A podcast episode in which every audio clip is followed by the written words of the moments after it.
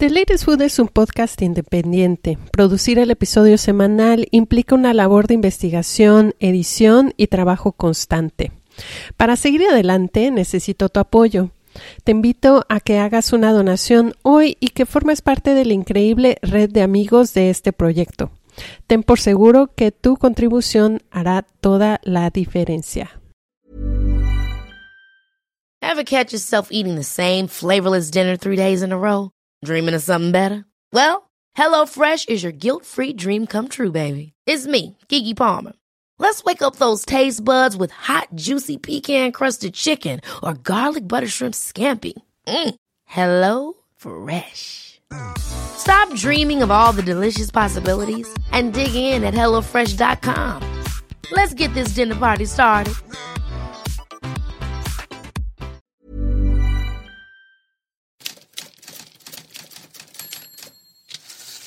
Mira, cu- cuando empecé, sí fue complicado porque mujeres éramos muy pocas, ¿no? Muy, muy pocas. O sea, realmente éramos dos o tres, ¿no?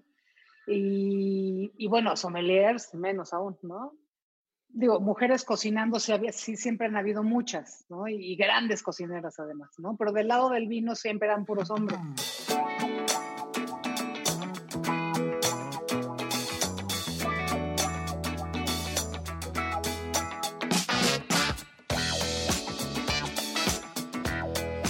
los que siguen este podcast y a los que lo escuchan por primera vez, desde este lado del micrófono les doy la bienvenida. Yo soy Natalia de la Rosa y si has llegado hasta aquí es porque te interesa el tema de la comida. ¿A quién no le gusta comer bien y comer rico y sobre todo comer de manera consciente? Creo que hoy más que nunca necesitamos cuestionarnos, cuestionarnos muchísimo más sobre qué alimentos consumimos y cómo lo hacemos. Así que esto es The Latest Food y en este podcast platicamos sobre la cultura de la comida, el acto de comer y las experiencias que se generan alrededor de las dinámicas en la mesa y en la alimentación. Esta es la segunda parte de la serie que estamos dedicando a las mujeres del vino en México. En esta ocasión nos sentamos a platicar con Sophie Abermin. Ella es sommelier e importadora de vino y su empresa se llama Grandes Viñedos de Francia. En el episodio pasado nos enfocamos en cómo catar un vino. Y en esta ocasión, Sophie nos acerca al vino por la vía libre del maridaje. Muchas veces pensamos que abrir una botella de vino es toda una ceremonia, ¿no? Este, incluso tenemos esta imagen del sommelier casi como si viniera de galloso el hombre, ¿no? Así de muy ceremonioso con un tono de voz así, este vino que reposó en barricas, ¿no? Pues siempre te lo hacen como muy acartonado. Y el maridaje, por lo general, cuando tú hablas también con un sommelier o con personas que están involucradas en la venta de vino, siempre asocian el vino a platillos muy sofisticados, ¿no? La propuesta de Sophie es maridar el vino con comida que puedes encontrar en la tiendita de la esquina. Un poco para romper ciertos convencionalismos alrededor del consumo del vino y, ¿por qué no? También para despertar en nosotros un espíritu aventurero en el paladar. La figura central de un restaurante ya no va a existir. Digo, obviamente un Olvera va a seguir siendo un Olvera, pero lo que, de lo que creo que vamos a empezar a hablar más, y esa parte va a ser muy interesante ver cómo se reacomoda en esta realidad que estamos viviendo, va a ser este, los proveedores de los restaurantes. No lo digo porque lo soy, porque no estoy pensando en los proveedores de vino, estoy pensando en los proveedores de todo, ¿no?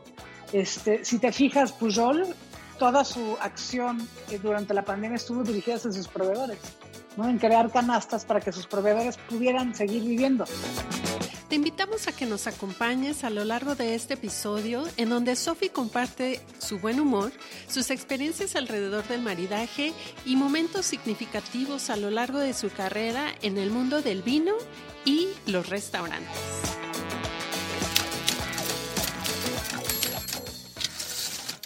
Pues bienvenida, Sofi, a este episodio del podcast. Eh, me da mucho gusto que te puedas conectar con nosotros. Sofi es importadora y distribuidora de vino con una trayectoria bastante larga y amplia, con grandes viñedos de Francia.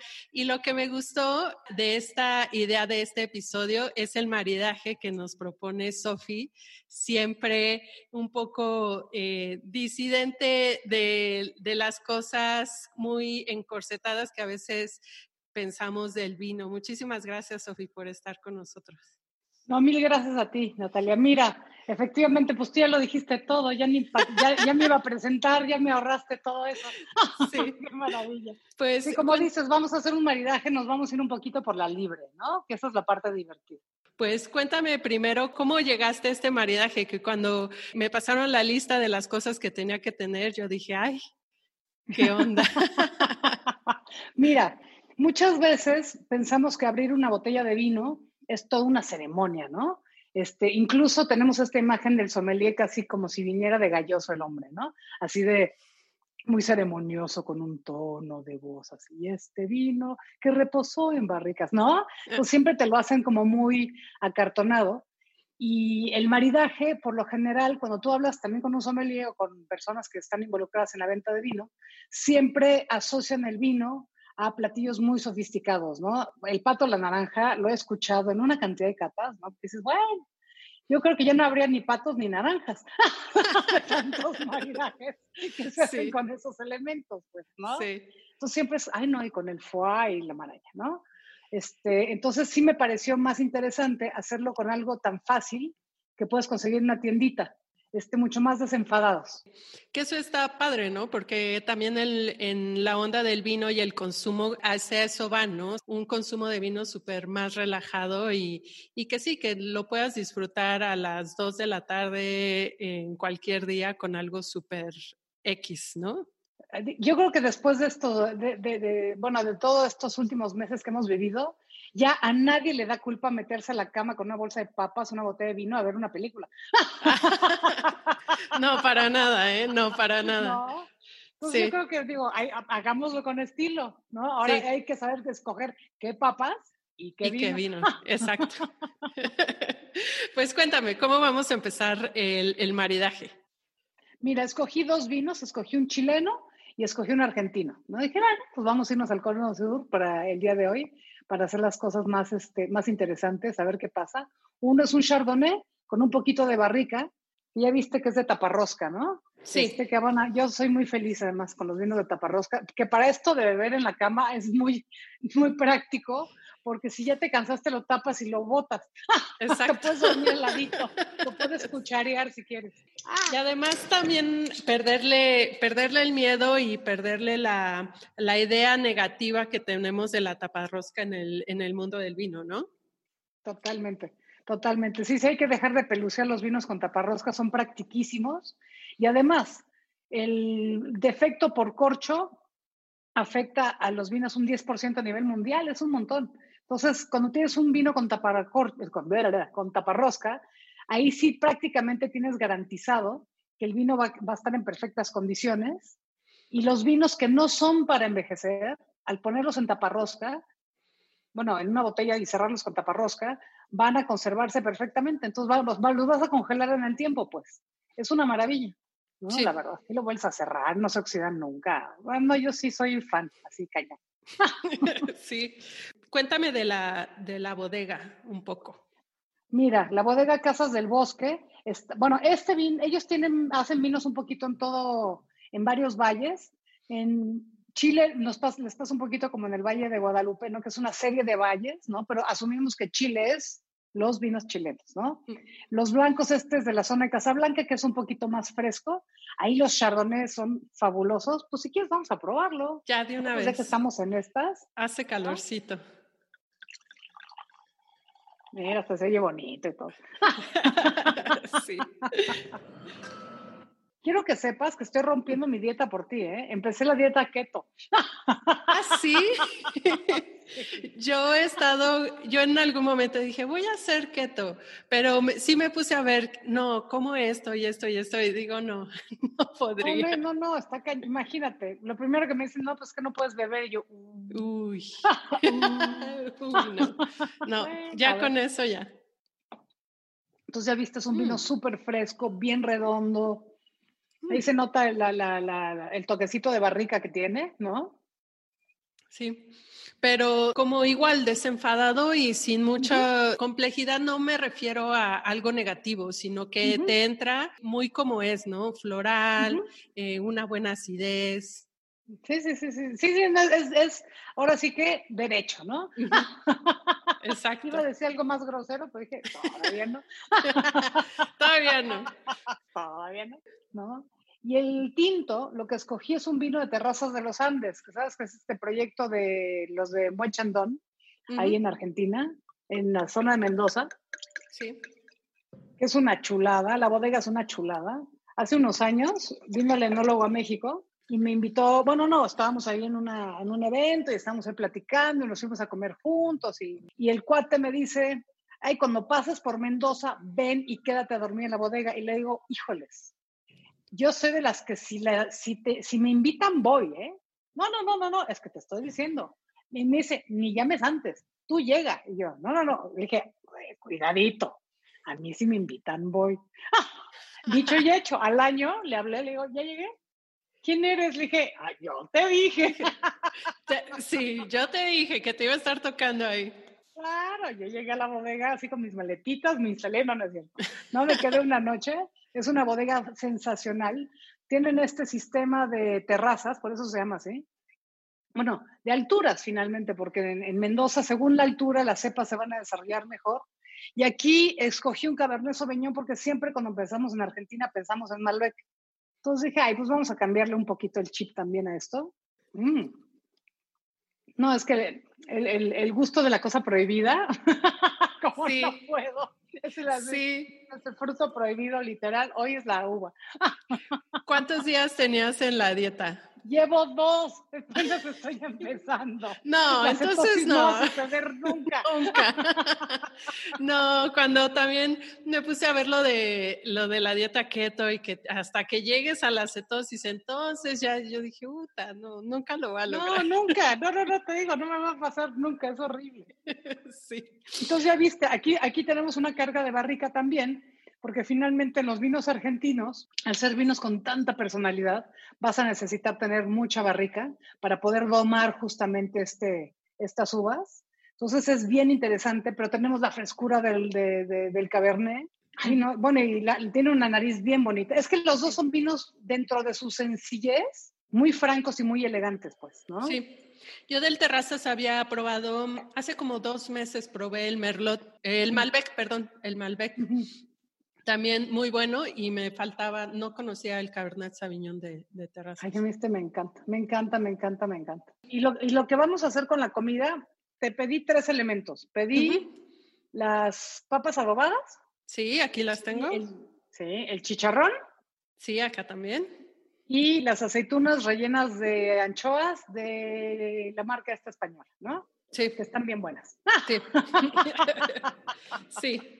Sí, porque no se pueden decir marcas en este, en este, en este podcast. Entonces, lo que vamos a hacer, si quieres, vamos a empezar por el blanco. Vamos a irnos de menor a mayor intensidad en cuanto a los sabores. Entonces, vamos a empezar por el chicharrón, que además ese sí puedo, pero aunque lleva ligorro, pero ese sí puedo. Entonces, eh, ahora sí, agárrense los que están escuchando el podcast, porque va a sonar, ahora sí va a tronar hasta los huesos. Exactamente. A ver, entonces mm. vamos a ver. Entonces, bueno, prueba el chicharrón y ahora vas a hacer un buche con el blanco y el chicharrón en la boca. A ver. Vamos a hablar con la boca llena. Chicos, sí se vale. No es de mala educación, estamos trabajando. Mm. Entonces, aquí lo que sucede, ya viste que el vino le sale esta parte como casi de hierbas, ¿no? Empiezas a ver a menta un poquito. El chicharrón se hace más elegante, se sala menos, ¿no? Se sala menos, salado. Este, y es una, o sea, de pronto es así como de, ahora sí que es el pato a la naranja del maridaje, ¿no? Te sale la parte elegante que dices, Sí. que también esta idea de que no combinar como el alimento con el vino al mismo tiempo en la boca, no es tan, tan malo, pues, a la hora de tratar de combinar como los sabores dentro y resaltar una, ambos elementos, ¿no?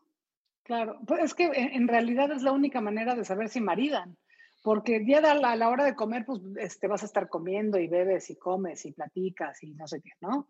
Pero para ver si realmente no tienen un, no hacen shock, porque muchas veces cuando estás comiendo no te das cuenta de lo que está sucediendo en tu boca porque tu cabeza está en otro lado, ¿no? Estás o platicando o lo que sea, y llega un punto donde dices, hijas, como que no me gustó el pato o la naranja. Pero lo que no te gustó no, es, no fue el pato, fue porque la combinación fue poco afortunada, pero no te das, o sea, no te diste cuenta porque no hiciste consciente la mezcla, pues, ¿no? Lo pruebas uno, pruebas el otro, pero juntos no funcionan. Y esa es la parte que es interesante. Que ahí entra un poco, si ya lo vemos desde un punto más académico y todo, como la química que se, se desarrolla en tu paladar, ¿no? Y en tu boca. Claro, sí, sí, sí, totalmente. Sí. Entonces, ahora lo que vamos a hacer es que vamos a agarrar, ay, ¿cuál será? Pues la aceituna, no, pues yo creo que la aceituna va a ser más complicado. Vamos a agarrar, vamos a seguir con la garnacha, vamos a agarrar las papitas, ¿no? Las papitas, las. O sí, vámonos todo con blanco y después hacemos todo lo mismo con tinto, ¿te parece? Okay. Órale, mira. Vamos a hacer lo mismo. mm.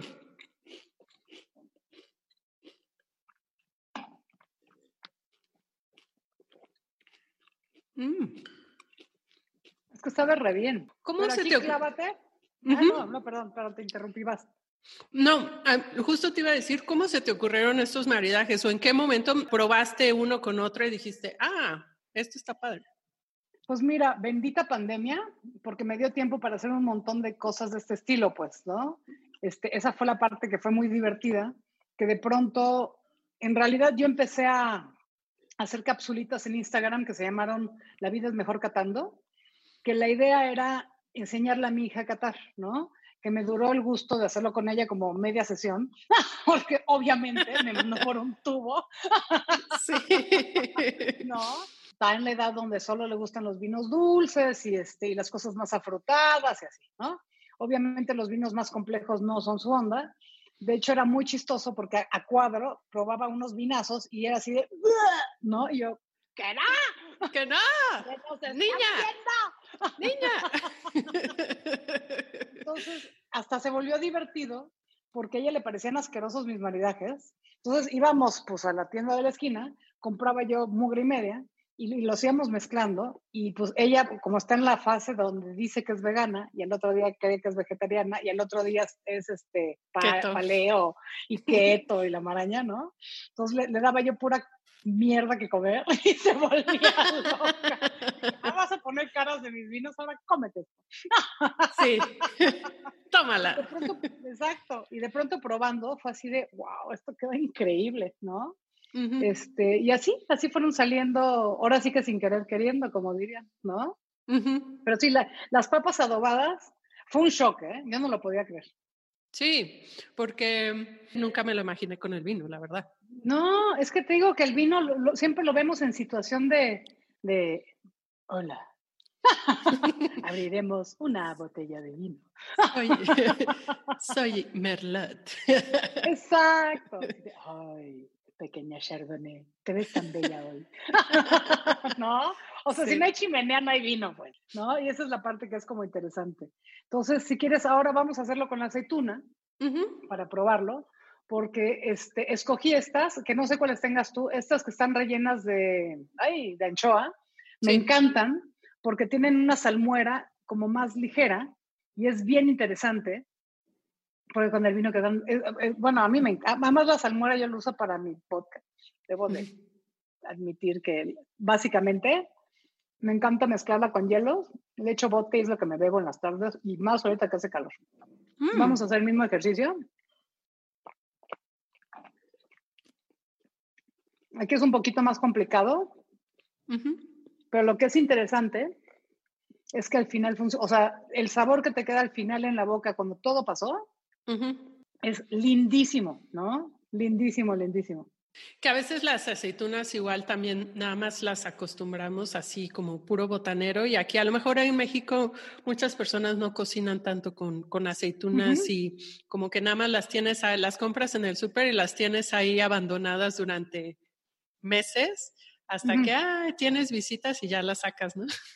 Exactamente, sí, tal cual, ya está inflada la lata. sí. No, aquí compramos la lata, la grandota, que dices, bueno, esta señora está loca, ¿no? Pero sí. Es que esa salmuera está tan buena como las aceitunas, en verdad. Porque a veces, te digo que siempre nos clavamos en el elemento principal. Yo sí me clavo en la salmuera. Hay unas que, que, compro que están buenas, pero no las compro porque la salmuera me parece espantosa o grasosa y no la puedo usar para ningún cóctel. Digo, no, esto no me sirve. Es la loco. Hielos, tantita salmuera, vodka y bueno, a poner así, a spotifyar la tarde, pues. sí. Creo que en la pandemia uno aprende mañitas interesantes. Sí, digo que hay que sobrellevar este lo que sea para mantener la salud mental. Yo ya estoy en ese, en ese, en ese chip. ¿Quieres esto? Sí. ¿Esto? Todo, lo que sea. Exacto. Sí hay que tener el sí más fácil que no, ¿no? Exacto. Ese es el tema. Exacto. Y es justo lo que estamos haciendo, es ese ejercicio.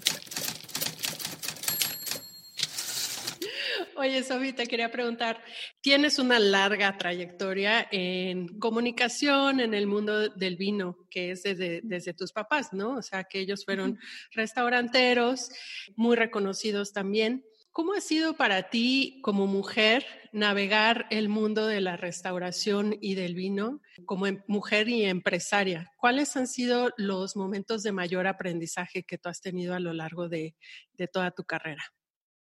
Mira, cuando empecé, sí fue complicado porque mujeres éramos muy pocas, ¿no? Muy, muy pocas. O sea, realmente éramos dos o tres, ¿no? Y, bueno, sommeliers menos aún, ¿no? digo, mujeres cocinando sí, siempre han habido muchas, ¿no? Y, grandes cocineras además, ¿no? Pero del lado del vino siempre eran puros hombres. Yo recuerdo de mis primeras capacitaciones que, bueno, en el mundo del vino, cuando introduces un vino a un restaurante, pues vas a capacitar a los meseros para que así lo puedan vender mejor y así, ¿no? Voy a decir qué lugar es porque, pues, pobres, ¿no? Pero, este, llego a la, ¿cómo se llama? A la capacitación y está así toda la plantilla de meseros y capitanes sentados y ven que soy una mujer y además en aquel entonces estaba yo empezando, era yo muy joven, ¿no? Este, me ven entrar, se pararon y se fueron todos y yo así de, ok, y bueno, tengo mucho sentido del humor, digo, hasta cierto, hasta cierto límite, tengo mis límites también, ¿no? Entonces vi ese numerito y dije, bueno, no pasa nada. Y volví. Y se volvieron a parar y se volvieron a ir. Dije, está bien, ¿no? Este, y llegué y les dije, pregúntenme lo que quieran. En verdad, pregúntenme lo que quieran. No, pero es que ya, la, la, la, Y bueno, pero al tú por tú, ¿eh? Que ese es el tema, que es muy bonito al final, ¿no? Este, que uno puede vencer todo eso con mucho conocimiento. El chiste es vencerlo con conocimiento, ¿no? Y es eso, ¿no? Es como, como el no dejarse, pues, ¿no? Entonces, y sí han habido como grandes momentos, digo, ese es un momento muy extremo, muy chistoso, ¿no? Digo, un poco penoso, ¿no? Porque hoy en día, pues eso ya no existe, pues, pero en esa época era muy común, ¿no? Que, que las mujeres nos pelucearan muchísimo, este, en un medio tan, con tanta testosterona como el de los restaurantes, pues, ¿no? Este, y para su desgracia de ellos, pues yo me crié entre meseros y garroteros y, y, pinches de cocina, pues. Entonces, para mí es un mundo muy fácil. O sea, no, no, no, no les tengo miedo, yo siempre los vi como parte de mi familia. Entonces yo cuando veía que se paraban dije, qué chistoso. ¿No? O sea, no me sentí ni humillada por ellos, ni así de, ay, qué feo, me vieron así. No, pues no, ay, ahorita cae. Que también tienes que tener un cierta, sí, un poco armadura como mujeres que muchas veces llevamos, ¿no? En el día a día, que a lo mejor a ti te pasó eso, a mí me ha pasado otras cosas igual en el mundo laboral, y como enfrentarlo con esa armadura y decir, no, me voy a los golpes, como tú dices, como sabiendo, haciendo bien las cosas y darte al tú por tú con, con herramientas, ¿no? Sí, totalmente. Sí, el tema es seguir desarrollarse, seguir, o sea, seguir aprendiendo, este, no dejarse, evidentemente, ¿no? Hoy en día te digo, ya, ya, no, ya no aplica porque pues ahora ya hay muchas mujeres, ¿no? Ya, ahora sí que ya somos un montón. El medio ya, ya nos aceptó. Finalmente. ya, les echamos un montón, ya no les quedó de otra. este, pero, y es eso, he tenido la dicha de viajar un chorro, ¿no? De conocer un montón de viñedos, de conocer un montón de enólogos. Ay, no, bueno, este, esta sí es muy buena. Esta sí la voy a contar porque además ahí sí quedé como el culo, vaya. ¿No?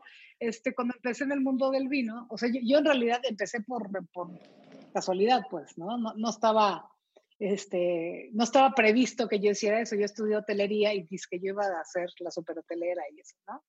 Este, y bueno, total acabé en esto. Y lo digo que tal como si fuera terrible, ¿no? Pero Híjole. este, no, estuve buscando chamba en hotelería y me tocó una crisis este, laboral en la hotelería en México y en parte en Europa donde no estaban contratando chavos, ¿no? Entonces ahí me tenías ahí como estúpida buscando chamba con un super diploma, pero pues ahí es donde dices que los diplomas no te sirven de nada. Si no sabes trabajar, no te sirven de nada, ¿no? Entonces yo llegaba con todas mis credenciales y pues no encontré trabajo.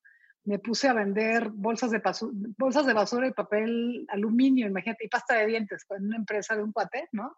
Empecé a hacer eso y un este, el representante de la viuda de Clico, cuando vio eso, dijo, no, bueno, qué cosa más estúpida, vente a trabajar para mí y, en fin, ¿no? acabé en el rollo del vino, no con él, desgraciadamente, sino para mi familia, ¿no? Y, este, y pues yo no tenía mucha idea del tema del vino y mi, mi padre, mis padres, me mandan a Francia para, que, para aprender con los enólogos de las marcas que ya representaban ellos, ¿no? Entonces me mandan a Francia y yo llego, no, bueno, no elegante, lo que le sigue, ¿no? Así de, pues estás con el nervio de, ay, es la primera, yo voy a una bodega, ¿no? Sí. Este, entonces llego a Borgoña, a la bodega Joseph Drouin, ¿no? Me, me, ya me habían agendado con el enólogo y llego, pero literal, de tacón, portafolio, saquito, no bueno, que ni hoy me he visto así, pues, ¿no? Pero en aquel entonces sí. yo me tomaba muy en serio, ¿no? Sí. Entonces llego guapísima, el enólogo me ve de tacón y dice, ay, pobre, ¿no? Me trepa el coche y me lleva todo el día a caminar por los viñedos, ¿no? Este, todo el día, ¿no? El cabrón. Sí. Y nada más íbamos pasando y me decía, este, ¿ya viste el color del suelo? Esto es Gevrey Chambertin, es de este color porque la composición del suelo es tal. Y yo, ¿no? ¿Ya viste eso, Charlie? Bueno, que Charlie, ya viste el color. El color es, pero así hecho la madre, porque fue así de puta. Me enjaretaron este squinkla que llega de tacón, qué horror. Y me tuvo caminando por todo Borgoña el imbécil, ¿no? Y ya estábamos, yo estaba agotada, con los zapatos hechos pomada, ¿no? Y estamos en el, en, en, el coche de regreso. Yo en verdad me estaba quedando dormida en el coche. Y el tipo así para el coche y dice, a ver, ¿por qué es este color el suelo de Revuelto Bertaño? Creo que la arcilla, el dice, muy mal, muy mal. Y se regresa, mira. Se regresó. Y no sabes cómo se lo agradezco, porque hoy en día Borgoña es de mis zonas favoritas. Este, y pues, ¿eh? y el tipo fue un gran maestro, pero lo hizo muy a su pesar y no sabe cómo me entró. O sea, hoy en día lo que sé de Borgoña lo sé por él. Claro. Sí. Que, y mis zapatos echados a perder. Que son justo esos encuentros que a lo mejor se quedan mucho en tu memoria, ¿no? O sea, como que te, que te van marcando un camino, ¿no? Seguramente dijiste, no, por aquí no es el chip y al siguiente día llegaste ya sin tacones, ¿no? Sí, no, bueno, dije, bueno, este ahora si no me vuelven a ver la cara nunca jamás. hoy en día cuando voy a viñedos voy de tenis, ¿no? El vino es Messi, como dicen los gringos, Sí, es agricultura también, ¿no? Es campo, exactamente. Sí. Ahora vamos a probar lo mismo con el tinto y aquí vas a ver que por lo general siempre nos dicen que el tinto con la carne y la maraña y el cerdo siempre lo ponen, lo, ponen en la categoría de carne y, la avientan con tinto. Y el cerdo con vinos blancos es incluido el chicharrón, ¿eh? Pero bueno, vamos a ver, igual y me equivoco. Porque si hay veces que he probado, digo, ay, esto va a quedar horrible y es como de, ¡Ah! ¿No? Y pum, acaba haciendo el mejor maridaje de la tarde. Digo, ay, yo quería un maridaje horrible. Pero no. A ver. Vamos a ver. Mm. Pero mira, te levanta el alcohol, te hace mucho más amargo el vino. Sí. Y al final, sí, sí, pásalo, llégale, llégale. Te saca, te saca el alcohol, haces que, por, lo menos a mí hizo que sacara el alcohol por la, por la nariz, ¿no? Y, y, el sabor que te queda en la boca es amargo, amargo, o sea, el tanino se hace amargo y el chicharrón se pierde, o sea, no funciona para nada, ¿no? Es muy interesante lo mal que queda el chicharrón de vino tinto. Sí. Es que más siempre les digo cuando doy clases, aprendes más de un mal maridaje que de un buen maridaje. Un buen maridaje, todo el mundo dice, ay, claro, pues es que era obvio, ¿no? Que lo citó era obvio. Y cuando pones un mal maridaje, es así como de, eh, y es, que yo pensé, pues sí, pues yo también. Sí. ¿No? Porque el vino está bien bueno y el chicharrón está bien rico. Juntos son un horror. Hay parejas así, ¿eh? Sí, exacto. Hay parejas muy, muy buenas y hay parejas que, mm, ¿para qué los juntaron? Claro, claro, que por separado, por separado dices, ay, son lo máximo. Y juntos dices, por amor de Dios, guarden los punzocortantes. Estos se van a entrematar. Sí, sí. ¿No?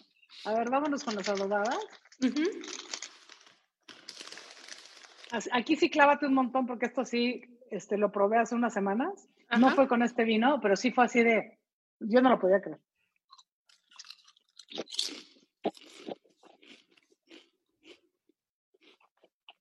Aquí sacan como un tema, es como papa adobada anatomy, ¿no? Te saca todos los niveles, te sabe, pero la papa, pero el vinagre, pero la cebolla, pero el adobo, o sea, pero al vino. Sí, como que la descompone, o sea, la, la, vuelve en pedacitos y la vas probando cada, cada parte primero, una y otra y otra, ¿no? Sí, es, es impresionante. Sí, yo la primera vez que lo probé, sí fue así de, ¡qué pela! Sí, lo voy a hacer de nuevo. Este maridaje me pareció absolutamente fascinante, ¿no? Dije, qué chistoso, porque literal, ¿no? O sea, se desconstruye por completo tanto el vino como la papa en la boca, ¿no? Dices, mira, qué chistoso. Y ahí es donde dices, bueno, los que hacen los de esta marca de papas, sí le echan ganitas, o sea, sí sabe, sí es adobada con, o sea, sí tiene los componentes del adobo, pues, y el vinagre, y el este, y shot, ¿no? Claro.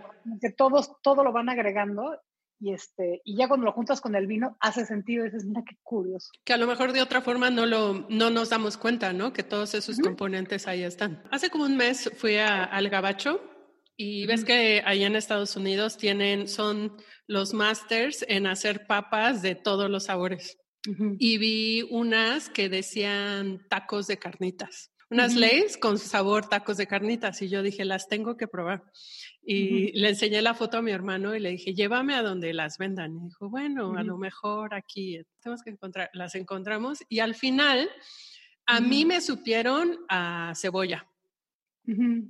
A cebolla. A mi cuñada le supo igual un poco como a, hierbas, ¿no? Pero los tacos de carnitas, así como que mi hermano, mm, no, no los encuentro. pues igual hubiéramos tenido que verlos, yo qué tal, yo hubiéramos, ya que se sumó al viaje. sí, sí. Haberlos maridado justamente para potencializar esos elementos que le fueron agregando. Mira, no, se me hubiera ocurrido. No se me hubiera ocurrido. Pero ahorita ya que me abriste este horizonte, lo voy a probar. Tío, yo hasta que lo probé así dije, wow. Mm, y a ver, vamos a probar la aceituna, a ver, a ver cómo le va. ¿No? Mm. Que es muy interesante porque a lo que te sabe, que es muy chistoso, la aceituna por sí resalta la parte dulce, que la aceituna tiene elementos muy dulces, ¿no? Que como que nunca los tomamos en cuenta, pero aquí lo que resalta es la anchoa y de pronto se hace un bocado marino, pero tan bonito, ¿no? O sea, si acabas como cuando, como cuando vas, no sé, en estas playas frías, que caminas con la boca abierta, que digo, no es que yo vaya así por la vida, pero de pronto me ha pasado que llegue a respirar por la boca, que hoy en día ya va a estar, ya ser de muy mal gusto hacer eso, pero cuando haces eso en una playa muy fría y te, te entra como la, la brisa, la mineralidad, así se siente, ¿no? Es que chistoso, ¿no? Sí. Por eso todo pruébenlo hasta el aire. El aire tiene sabores diferentes y eso se va creando una biblioteca de sabores y olores en la cabeza. Es maravilloso. Y así uno es mejor catado, dicen. Sí, en realidad. Mm, me gustó, este último me gustó. Es que es un maridaje rarísimo, pero rarísimo, rarísimo, rarísimo. Porque además las aceitunas siempre las cocinan que con bacalao, que con pescado. Rara vez van en platillos de carne, ¿no? Y aquí, de pronto lo pones en situación de, pues en una de esas con un pescado a la veracruzana, pues este vino quedó, ¿no? Sí. Si el veracruzana lleva aceitunas, pues qué ni sé. Sí, sí, lleva aceitunas, al, alcaparras. Exacto. Entonces, en una de esas, en un descuido hasta queda. Sí, y es un maridaje diferente que a lo mejor la mayoría de las personas lo pensaría con un rosado o con un blanco, ¿no? Y en este caso es con un tinto. Sí, por eso te como, como decías hace ratito, siempre hay que decir que sí. Exacto. Oye, Sofi, ah, lo mencionaste ahorita un poco, tus papás, grandes restauranteros, si vienes de una familia con una tradición restaurantera muy, muy grande, de décadas, ¿no? Y como que has visto eh, el cambio, cómo la restauración en México ha cambiado en los últimos que 20, 30 años, ¿no? Justo estamos, creo, en un momento en que va a ser otro momento de cambio, ¿no? Tú Ojalá. Ojalá, ojalá, Personalmente creo que vamos a empezar a dejar hablar tanto del chef y vamos a empezar a hablar como de un restaurante como un equipo, como un colectivo, ¿no? ¿Cómo tú piensas que este momento que estamos viviendo, 2020, pandemia, todo lo que nos ha estado pasando, ¿cómo crees que esto nos va a afectar como al mundo de la restauración, de los restauranteros? Lo que dijiste al principio me parece bien interesante la figura central de un restaurante ya no va a existir. Digo, obviamente un Olvera va a seguir siendo un Olvera, pero lo que, de lo que creo que vamos a empezar a hablar más, y esa parte va a ser muy interesante ver cómo se reacomoda en esta realidad que estamos viviendo, va a ser este, los proveedores de los restaurantes. Y no lo digo porque lo soy, porque no estoy pensando en los proveedores de vino, estoy pensando en los proveedores de todo, ¿no? Este, si te fijas, Pujol toda su acción eh, durante la pandemia estuvo dirigida hacia sus proveedores, ¿no? En crear canastas para que sus proveedores pudieran seguir viviendo, pues, ¿no? Este, y calladito, ¿eh? No le hizo gran publicidad, no dijo absolutamente nada y nada más hacía esas canastitas y pum, las vendía, ¿no? Este, y la lana se iba íntegra a los proveedores, ¿no? Pues yo no se quedaba con absolutamente nada. Entonces, poco a poco lo vamos a ir viendo este, hubo muchos esfuerzos por parte de muchos proveedores de restaurantes para acercarse a los particulares, este, de pescaderías, ¿no? de verduras, de quesos, de, lo que sea, porque justamente pues fue lo, lo, que está sucediendo está cañón para todo el mundo, ¿no? Entonces, creo que hoy en día, más allá de los restaurantes, los particulares o la gente de a pie, tiene la oportunidad de saber quiénes son esas personas detrás de un restaurante. Y si escogen comer los productos transformados por ese chef, qué padre. Pero saben que pueden comprar las lechugas de ese cuate, pueden comer el pescado de esa señora, pueden comprar los vinos que le surten a Puyol. Ya no necesitan ir a un súper a comprar esas cosas, ¿no? Todo te llega a tu casa. Y lo pides con tu celular en dos segundos. Y eso es increíble, ¿no? Sí, como que la caja de Pandora de los proveedores, ¿no? Que a lo mejor que nada más ahorita surtían a restaurantes y solo podías encontrar cierto pescado, cierta ostión, cierto lo que sea, cierto queso en ciertos lugares, como que ya se destapó, ¿no? Y también esa, claro. esa exclusividad que a lo mejor los restaurantes decían, bueno, esto nada más aquí, pues ya lo, o sea, la gente ya lo puede comprar, como tú dices, con el celular. Pero está increíble, está increíble porque finalmente, más allá de los restaurantes, o sea, ve lo que está pasando con los autoservicios, ¿no? Ve cómo han subido sus precios. O sea, sí es, me parece un asalto despoblado, pues, lo que han, lo que han hecho en estos últimos meses. Este, han puesto las condiciones que se les ha pegado la gana, han maltratado a sus proveedores de una manera que debería estar penada por la ley literal, o sea, sí lo digo en serio, esa gente debería estar siendo enjuiciada, ¿no? Porque es increíble que en un momento tan delicado para este país a muchos niveles, cadenas completas se, estén dando ese lujo, ¿no?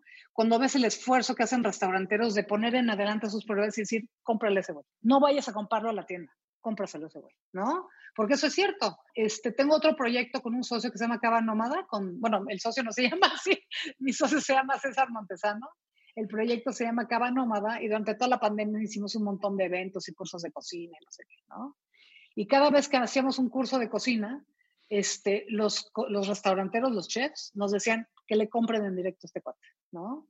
Entonces fui conociendo un montón de sus proveedores este, y es eso, o sea, y platicando con ellos me dicen es que de pronto pues ya dejamos de tener 10 clientes, ahora tenemos 200. Obviamente vendemos mucho menos que antes, pero por lo menos nos han echado la mano en abrirnos todas esas puertitas, ¿no?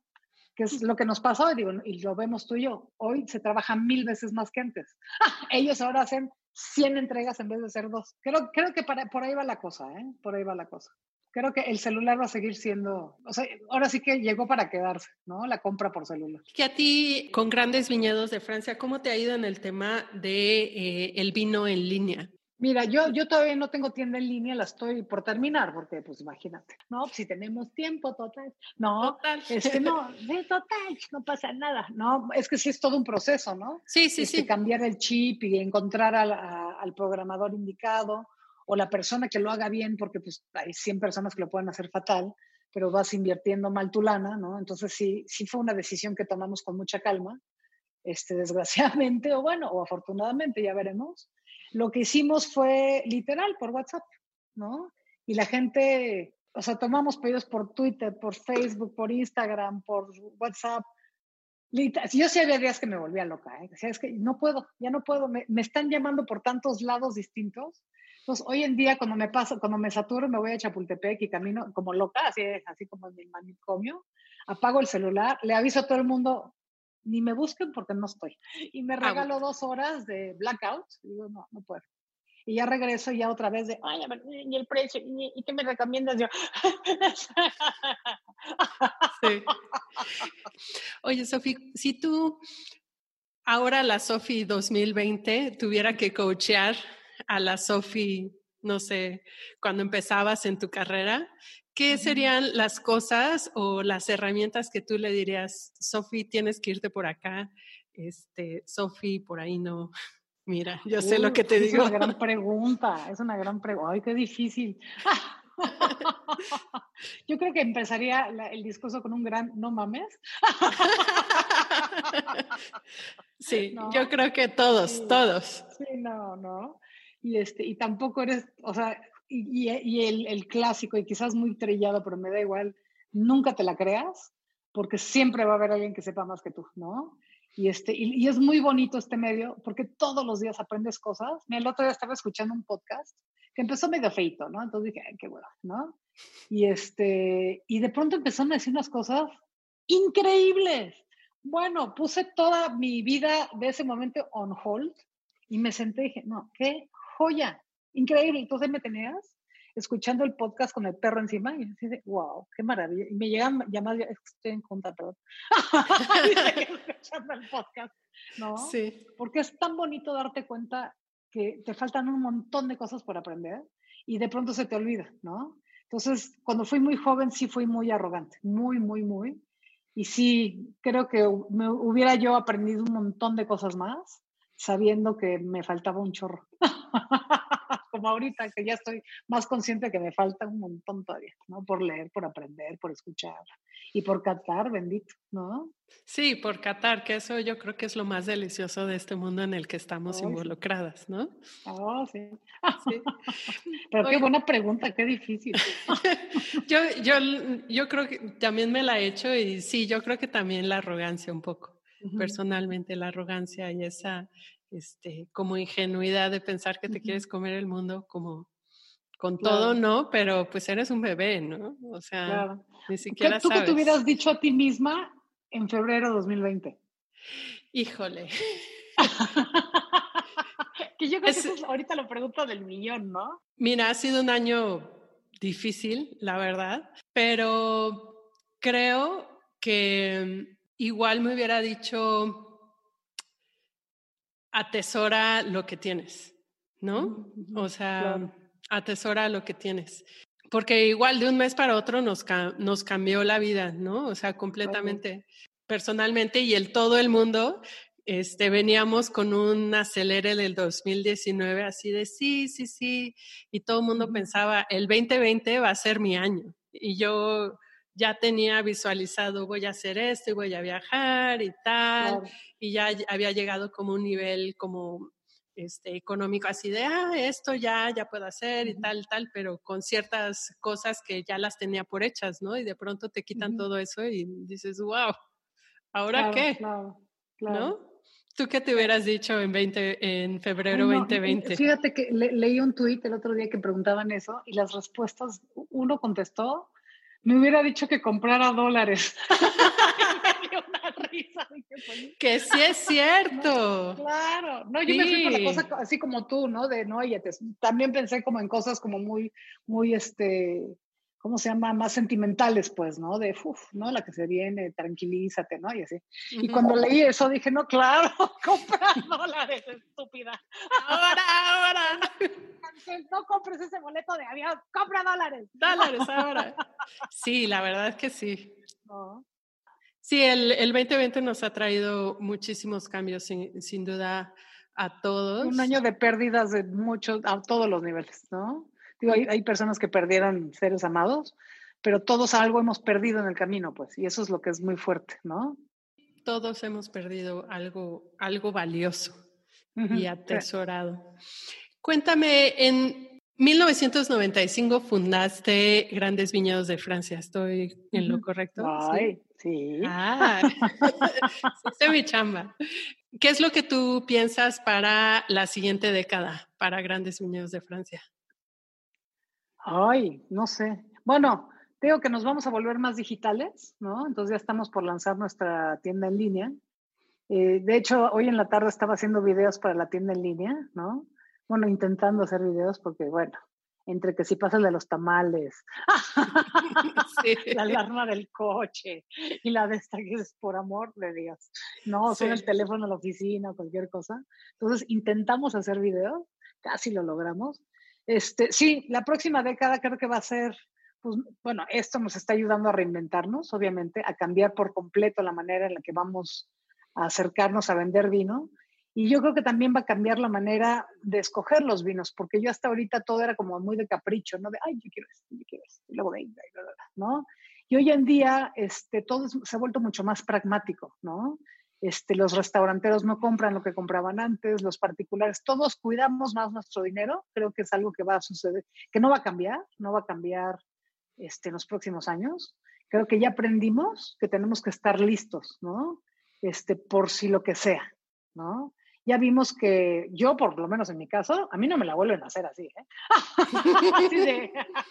no me vuelven a agarrar Porque, desprevenida. Pero claro, no, no, no, no, no, me van a agarrar muchísimo más trucha que esta, pues. sí, a mí ¿No? también. sí, no manches, qué cosa. Sí, no, es que tal, tal cual fue así el bu atrás de la puerta, que dices, no, ¡ah! Así fue. sí.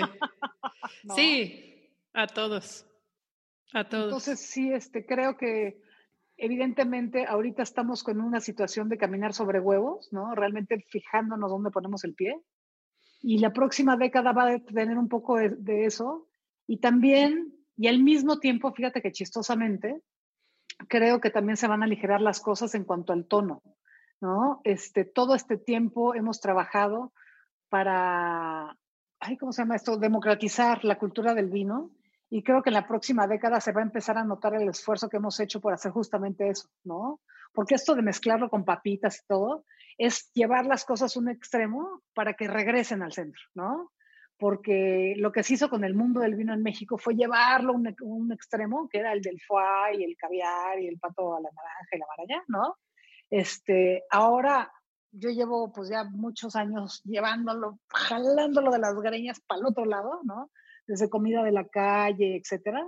Este, y la idea llegó que va a ser volver al centro y decir, bueno, creemos una cultura de, vino, pues tanto los vinos de México como los vinos importados, ¿no?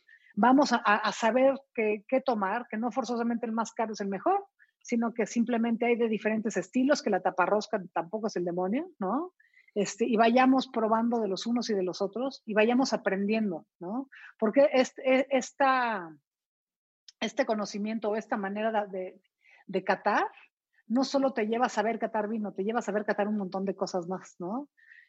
Por ejemplo, un jitomate de aquí, de acá y de acullá, no saben igual, ¿no? O si sí. lo horneas, o si lo comes crudo, o si lo haces salsa, los matices y las texturas van a ser distintas, ¿no? El jitomate no es un, no, no, no es una cosa homogénea, ¿no? Hay, hay matices, entonces vamos a empezar a catarlo todo y creo que eso nos va a hacer más críticos.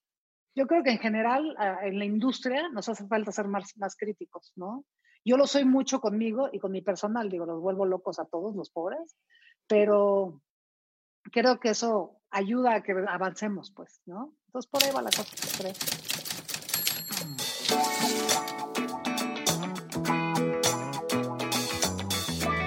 Gracias a todos por llegar hasta el final del episodio y por supuesto agradezco mucho a Sophie Abernin por compartir con nosotros su entusiasmo y gusto por el vino.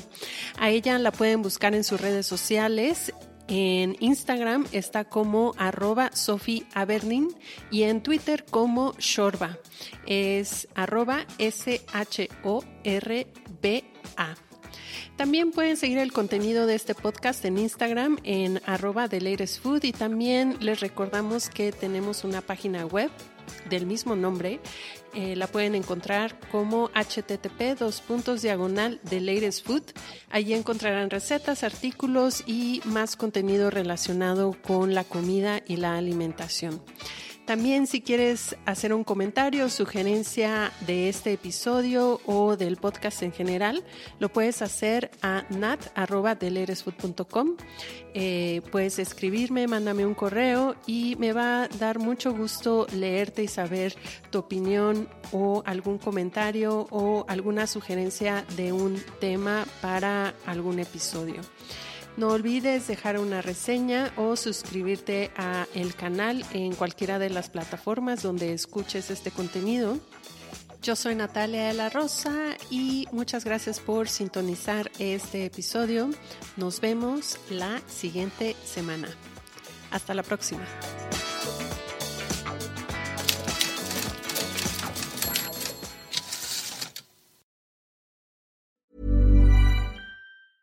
Ever catch yourself eating the same flavorless dinner three days in a row?